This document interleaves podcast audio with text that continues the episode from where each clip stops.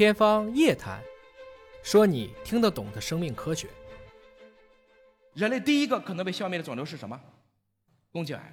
我们都知道，零八年的诺贝尔奖就颁给了宫颈癌的发现者，因为宫颈癌是长期被 HPV 这个病毒感染所致，所以大规模的 HPV 筛查加宫颈癌的疫苗的适时接种，就能让我们远离宫颈癌。在我们已经完成了五百多万人群当中，它的阳性率高达百分之十。换言之，我们算过，每一万人的三十到六十五岁的女性，就能够阻断大约五十五个从高危性的感染向晚期癌症发生的过程。我们在新乡的实践当中，我们用了三十天筛查了十九万人，通过跟政府卫健委合作，在家自取样，通过互联网的方式传递信息。这个我们一共在十九万人当中发现了九百三十五个高度的癌前病变，还有就是四十五个实实在在的宫颈癌，它的投入产出比高达一比九。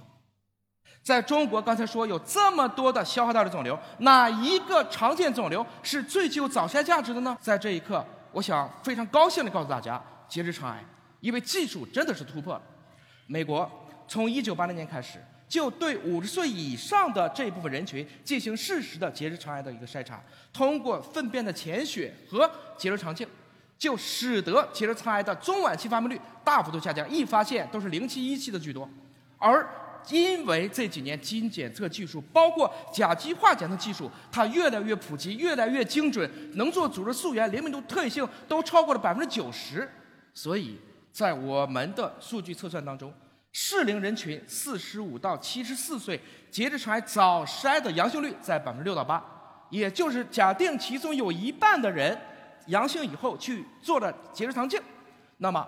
这一万人的筛查就可能预防晚期肠癌数量十八人，它的投入产出比达到了一比十五，而且这一样可以在家做，给一点粪便快递过来，这个事儿就结束了。从这个意义上讲，我想说什么叫防大于治，术在一先，让大家知道这件事情，有些事情自然就变得不可怕了。当然，作为一个做生命科学的人来讲。比如说，人类这么高等的一个物种，今年被新冠病毒打得丢盔弃甲。从进化和群体的角度讲，我们可能终究也无法永远远离肿瘤。但是，肿瘤也会提示我们去珍视环境、重视健康、珍爱生命、远离人本主义。它跟传染病一样，会是另外一个维度的宗教。它是人类可能和所有物种的一个伙伴。我们正是因为知道了肿瘤，我们才更加的去热爱生活。所谓黑夜给了我黑色的眼睛，但我们要用它去寻找光明。此外，我也想给大家讲一个古希腊的小典故，叫做特修斯之船。这只船从开出去的第一天，它所有的木板就一块一块的换掉。当所有的木板都换完了，这艘船还是不是原来那艘船？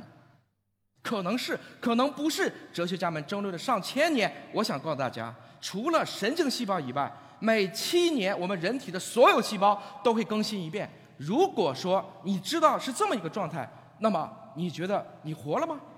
你死去了吗？你觉得你换了一个器官，换了一个假牙，换了一个假肢，你还是不是原来的自己了？我们每一个人有四十万一个细胞，这其中有超过一半是红细胞。平原地区的红细胞一百二十天就会更新一次，所以在这一刻，我们既有同等的上千万细胞的重生，也有上千万细胞的消亡。所谓天地复命，死必运生，我们人类终究是以种群的方式去实现永生的。其实，即使我离开这个世界，但我的知识、我的思想、我的立德、立言、立功还可以向下传递的时候，这个人性的光辉必将辅佐在科技的力量，保佑着人类越来越好。相当比例国人的医疗发挥有一个最大的悲哀，就是我们一辈子花在医疗上的钱有百分之八十花在了最后的八个月。健康的时候，大家不体检。总觉得大病和自己无关，体检的时候就不健康，很多肿瘤一发现就是晚期。像这样的问题，我真的不想再看到了。我们已经习惯了用疫苗去远离天花乙肝，我们已经习惯了监测血糖血脂去对抗代谢性疾病，我们已经开始学习常备急救药品普及 AED 自动除颤器的应用来预防猝死。所以我相信，我们应该养成良好的行为习惯，尤其是树立起绝大部分肿瘤都是可以预防的意识和信心。当我们越来越靠谱的体液检测和越来越可及的影像学检测合在一起联合使用的时候，我们大部分肿瘤在超早期发现将成为可能。认知肿瘤，认知生命，重点是认知什么？